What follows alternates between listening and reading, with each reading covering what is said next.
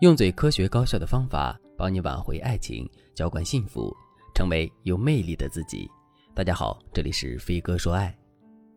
上节课我用粉丝朱恩斯的案例告诉大家错误的撩男聊天方式，同时我还告诉大家到底应该怎么判断男生的真实态度，以及如何根据对方的态度来制定追爱策略。这节课我会把这个问题细化到具体的聊天上。我来和大家讲一讲如何运用聊天技巧，让对方对你产生兴趣，让对方被你吸引。在讲技巧之前，大家先端正一下态度。让对方被你吸引，不是说你要去讨好对方，而是你要让对方对你的感觉很好。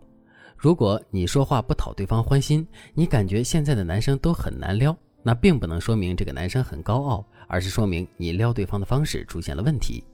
因为男生心思其实一点也不复杂，找对方法，你就会发现，曾经那个高傲冷漠的男人，也可以在你面前像个孩子。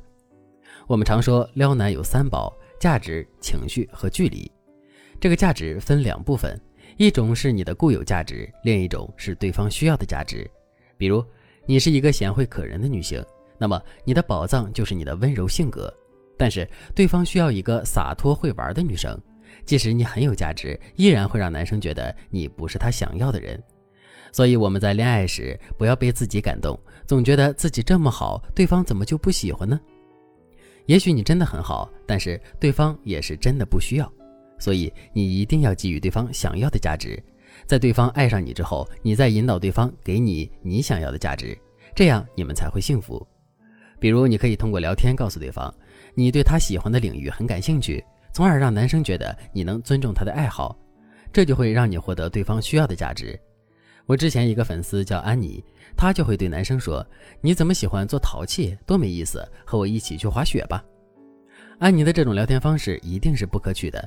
如果你是安妮，你就应该说：“我很欣赏你的淘气，古朴又创新，我想跟你一起学习。”等你的认可和欣赏满足对方的情绪价值之后，你再对对方说。其实除了淘气之外，还有很多事情都很有趣。我带你去滑雪吧，我相信你会在冰雪世界里获得创作淘气的灵感。当你用这类的方式和男生交流的时候，男生会觉得你不仅贴心，还会觉得你带他尝试了新事物，你对他的意义肯定就和别人不一样了。如果你也不会和心爱的人聊天，更不懂如何走进对方的内心，你不要再独自伤怀了。添加微信。文姬零三三，文姬的全拼零三三，我们会为你分析问题，为你制定专属的解决方案，让你彻底拿下对方的心。至于第二点，情绪，就是指你要懂得撩拨对方的心，要让对方的喜怒哀乐被你掌控，这样一来，他就会不自觉的被你吸引。该如何用聊天的方式撩拨对方的情绪呢？很简单，你懂这两个小技巧就行了。第一个小技巧，速爱法。速爱法指的是你和对方聊天的时候，在不明确表白的情况下，告诉对方你的感受。如果对方对你有什么顾虑，你可以用这个方法打消他的顾虑。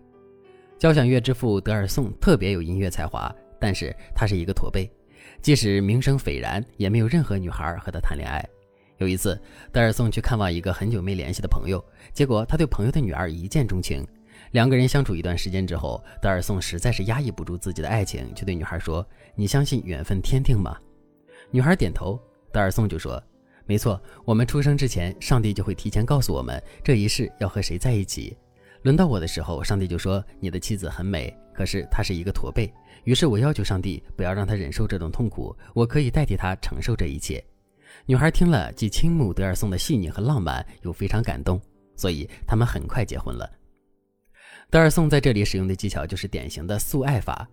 在实操中，如果男生嫌弃你不会说话，你就可以说：“其实每个人天生都会说话，只不过我喜欢的人嘴笨，我担心他受委屈，所以就把我的口才给他了。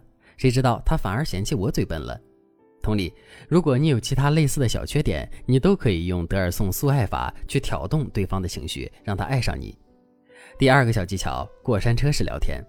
这个技巧很简单，就是让你在短暂的聊天中带动对方的情绪起伏，让对方一会儿开心一会儿难过，情绪总是被你牵引。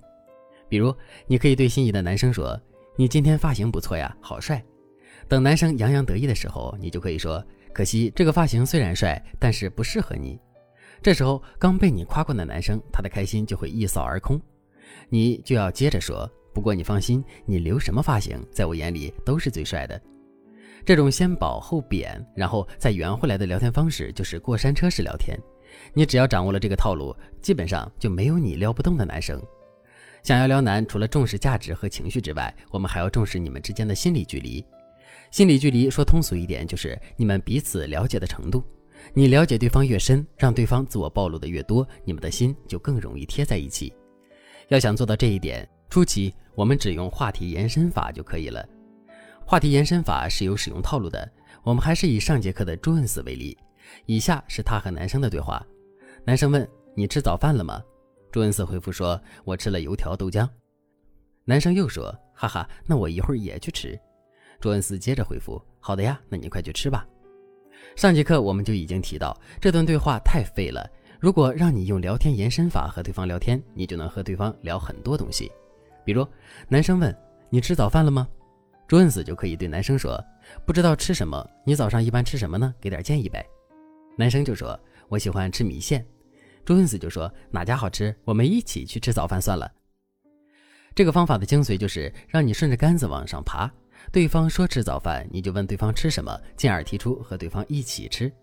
再比如，对方说喜欢看书和健身，你就可以针对对方的喜好询问他对畅销书的看法，或者你可以直接问对方：“你工作这么忙还抽时间来看书，说明你很自律啊。你最近在看的一本书是什么呀？或者你推荐几本书给我看看呀，帮我拓展一下知识面。”这个方法很简单，但是你千万不要连环追问对方。比如，对方给你推荐了三本书，你第二天又缠着对方推荐这个推荐那个，这就叫烦人了。正确的做法是你间隔一段时间，然后给对方反馈说：“你推荐的书真好看，特别是其中那一本让我感触很深。”然后你再说出点真东西来，这样才不会显得你急功近利，对方对你的印象就会更好。